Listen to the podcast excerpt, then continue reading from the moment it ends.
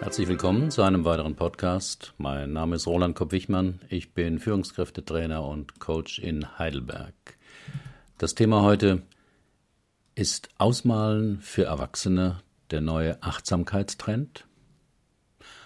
Auf jeden Fall die perfekte Entspannungsmethode für Perfektionisten. Zuerst fielen sie mir in der Bahnhofsbuchhandlung in Heidelberg auf.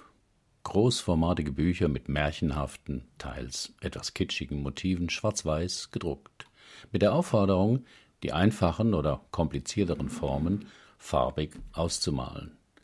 Aber sie standen nicht in der Ecke für Kinderbücher, sondern unter der Rubrik Achtsamkeit und Meditation, einzelne auch bei den Hobbybüchern. Es waren Malbücher für Erwachsene. Der Bestseller Mein verzauberter Garten der 31-jährigen schottischen Grafikerin Johanna Basford hat es in den USA und Frankreich sogar in die Bestsellerlisten geschafft. Und auch in Deutschland haben sich 1,4 Millionen Menschen ihr Ausmalbuch gekauft. Es gibt Ausmalgruppen auf Facebook, Pinterest und Instagram. Wie geht Ausmalen? Na, bestimmt haben Sie das vor vielen Jahren als Kind auch gemacht. Oder es ist Ihre Lieblingsbeschäftigung in langweiligen Meetings. Man fertigt eine Zeichnung an und malt die entstandenen Formen aus. Entweder mit schwarzem oder blauem Kuli. Doodle nannte man im englischsprachigen Raum solche Kritzeleien, die einem in der Freizeit vielleicht bei einer Tasse Tee auch helfen, das Smartphone mal für eine Langeweile links liegen zu lassen. Okay, rumkritzeln. So machen es die Anfänger. Die richtigen Ausmaler laden sich eine kostenlose Vorlage, zum Beispiel hier oder hier auf meinem Blog finden Sie Links dazu, oder kaufen sich das Kultbuch von Johanna Basford oder anderen Autorinnen. Schon seit geraumer Zeit gibt es Malbücher zu Fernsehserien wie Game of Thrones, Malbücher, bei denen man Ryan Goslings blaue Augen und Beyoncés Karriereweg kolorieren kann. Diese Malbücher für Erwachsene sind natürlich eine unverhoffte Umsatzbelebung für den ewig klagenden Buchhandel. Durch die Malvorlagen verzeichnet dieser mittlerweile Absatzsteigerungen von 300 Prozent jährlich. Auch die Stifthersteller können wieder besser schlafen, denn wer außer Kindern oder Hobbykünstlern brauchte denn bisher Buntstifte? Durch den Boom mit den Ausmalbüchern hat sich das positiv geändert. Die Firmen Schwan Stabilo und Stedler berichten von zweistelligen Umsatzsteigerungen. Letzterer hat sich sogleich Johanna Basford, die Schöpferin des Adult Coloring Trends, als Markenbotschafterin gesichert. Ausmalen hat ja eine lange Tradition. Tätowierungen und Tattoos sind ja auch eine Form des Ausmalens von ornamentalen Mustern, wenn auch eine schmerzhafte. Waren früher Tätowierungen hierzulande eher unter Matrosen und Sträflingen beliebt, erfreuen sie sich spätestens seit den 1990er Jahren großer Beliebtheit. Und was bringt jetzt das Ausmalen nach Vorlagen? Vor allem natürlich eine Beruhigung des Geistes durch die Fokussierung. Das ist ja der Trick bei allen Entspannungsverfahren bei Achtsamkeitsübungen, in der Meditation oder auch bei besonders spannenden Tätigkeiten. Störende Gedanken haben kaum noch eine Chance, weil man seine Aufmerksamkeit bündelt. Beim autogenen Training auf verschiedene Körperpartien. Stirn kühl, Bauch warm. Bei Achtsamkeits- oder Meditationspraktiken zum Beispiel auf die eigenen Atemzüge. Bei Flow-Tätigkeiten auf das gegenwärtige Tun. Und beim Ausmalen konzentriert man sich darauf, nicht über die Linien zu malen. Da die Vorlagen oft sehr kleinteilig und fitzelig sind, ist das gar nicht so einfach. Erfordert also genau die Konzentration, die einem hilft, den Geist zu beruhigen. Kulturen, die sich seit Jahrtausenden der Erforschung des Geistes widmen, wie die indische und speziell die tibetische, kennen schon lange die natürliche Heilkraft des Malens und Ausmalens. Dort waren es als Formen vor allem Mandalas. Das Wort kommt aus dem Sanskrit und bedeutet Kreis, um dessen Zentrum sich alles dreht. Solche Mandalas spielen noch heute eine wichtige Rolle in Heilritualen oder der Tantra-Praxis. Auch in unseren Breiten sind sie nicht fremd, wenn man an bunt dekorierte Kirchenfenster oder Rosetten denkt. Auf meinem Blog finden Sie ein Video, wie solche Mandalas auch aus farbigem Sand gemacht werden. Und der Höhepunkt? Nach etlichen Tagen intensiver Arbeit des Sandzeichnens wird das Mandala zerstört. C.G. Jung, der Psychoanalytiker aus der Schweiz, beschäftigte sich für seine Studien über das Unbewusste auch mit Mandalas.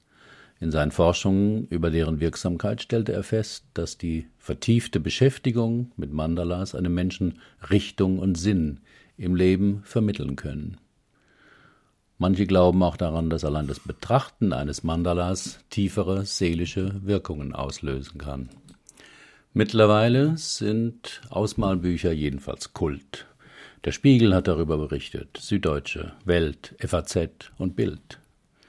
Kulturkritiker sind eher entsetzt, dass Menschen lieber kleine Flächen farbig ausmalen, anstatt ein richtiges Buch zu lesen, und sehen darin eher den feigen Rückzug ins Private, als sich mit den allfälligen Problemen der Welt zu befassen.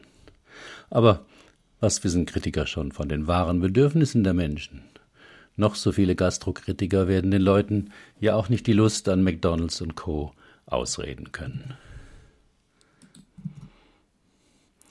Mein Selbstversuch mit Ausmalen. Als Teil meiner Recherche habe ich mir auch ein paar Vorlagen heruntergeladen und mich ans Ausmalen gemacht. Farbstifte hatte ich genug, noch von meinem eineinhalbjährigen Experiment mit dem Cartoon-Zeichenkurs. Meine Erfahrungen nach einigen Stunden des Ausmalens waren durchweg positiv. Geistig abschalten klappt wirklich. Die Konzentration auf die kleinen und kleinsten Flächen, die Überlegung, welche Farbe als nächstes passt und so weiter, macht den Kopf frei. Es kommen Erfolgserlebnisse ohne Anstrengung. Der Grund, man muss nichts können, und das Ergebnis sieht immer irgendwie gut aus. Beim Ausmalen entwickelt sich ein Sog. Ich kenne das vom Puzzeln. Wer jemals ein Puzzle von 2000, 5000 oder 10.000 Teilen gemacht hat, kennt das. Es lässt einen nicht los. Auch wenn man zwischendurch unterbrechen muss, weil man arbeiten, essen oder aufs Klo gehen muss, die Sache zieht einen wieder ran, bis man's irgendwann fertig hat. Nach einer Weile fand ich dadurch auch wieder Lust am richtigen Zeichnen holte mein Tablet hervor, das für etliche Monate unter einem Bücherstapel lag, lud den Akku und rief mein Zeichenprogramm Sketchbook Pro auf. Aus dem letzten Frankreich-Urlaub hatte ich viele Fotos mitgebracht und probierte das eine oder andere Motiv aus. Und siehe da, selber zeichnen funktioniert genauso gut wie ausmalen. Durch die Konzentration kann ich kaum an was anderes denken und habe hinterher das befriedigende Gefühl, etwas Sinnvolles gemacht zu haben. Wie fangen Sie jetzt mit Ausmalen am besten an? Nun, Sie können sich von der Meisterin selbst anleiten lassen. Auf ihrer Website www.johannabasford.com zeigt die Königin des Ausmalens, wie man Stifte anspitzt oder Vorlagen aus ihren zahlreichen Büchern richtig koloriert. Auf meinem Blog finden Sie ein Video dazu. Aber Sie können auch einfach mal so anfangen. In der örtlichen Buchhandlung steht bestimmt gleich am Eingang ein Tisch mit Büchern über Ausmalen für Erwachsene oder Adult Coloring. Für jeden Geschmack ist da was dabei. Am meisten profitieren Perfektionisten vom Ausmalen. Menschen mit einem perfektionistischen Antreiber haben es ja nicht leicht, sich zu entspannen, Erst muss noch alles erledigt werden, und wenn Sie dann im Yoga oder autogenem Trainingkurs endlich auf der Matte liegen, geht der Stress ja erst richtig los. Atmen Sie tief ein und aus. Ist eigentlich eine klare Anweisung der Kursleiterin, aber wer immer alles richtig machen will, kommt jetzt ins verzweifelte Grübeln. Gleichzeitig tief ein- und ausatmen? Das geht doch gar nicht. Soll ich erst ein oder erst ausatmen? Woher weiß ich denn, dass ich tief genug Atme. Und auch die weiteren Äußerungen des Kursleisers verstärken nur noch den Druck bei Perfektionisten, weil sie so unkonkret sind. Wir lassen den Atem durch den ganzen Körper fließen. Oder ganz schlimm, wir entspannen uns ganz von selbst. Nein, da ist Ausmalen schon die bessere Entspannungsmethode für Perfektionisten zum Runterkommen. Man weiß ganz genau, was es zu tun gibt, darf ganz genau arbeiten, aber fast keine Fehler machen und es sieht hinterher fast 150-prozentig perfekt aus. Herzlichen Dank für Ihre Aufmerksamkeit. Bis zum nächsten Mal.